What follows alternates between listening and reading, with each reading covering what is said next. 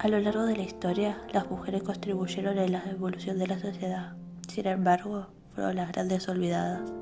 Muchas de ellas usaron al salirse de las normas, lucharon contra la incompresión de la sociedad de su tiempo, con el fascismo o el racismo, o simplemente contra la absurda discriminación basada en el sexo, la clase social o la identidad étnica. Soy Sabrina Mercau y los invito a ser parte de Mujeres Históricas.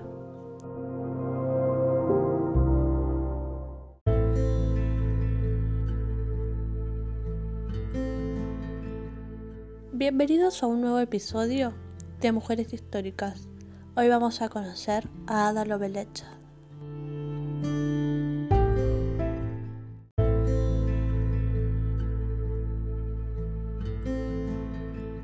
Ada Gustava Byron nació en Londres en 1815.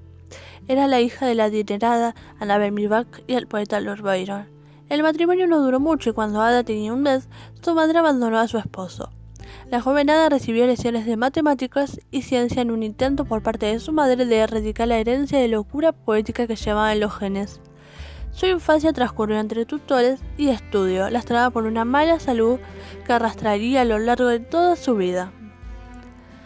A pesar de que en el siglo XIX no era frecuente que las mujeres estudiasen ciencia, Ada tuvo la suerte de contar con los grandes maestros como el matemático Augusto de Morgan o la astrónoma escocesa Mary Somerville.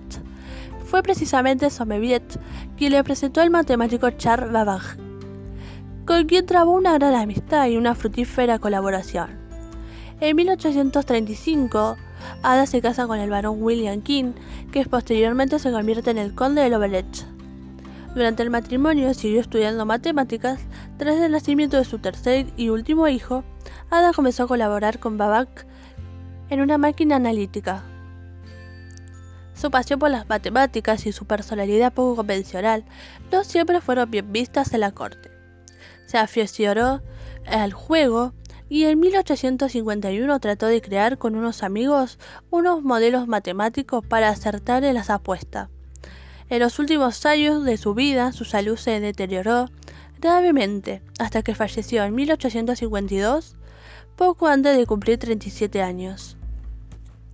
Y hoy, Ada Lovelace es una mujer histórica.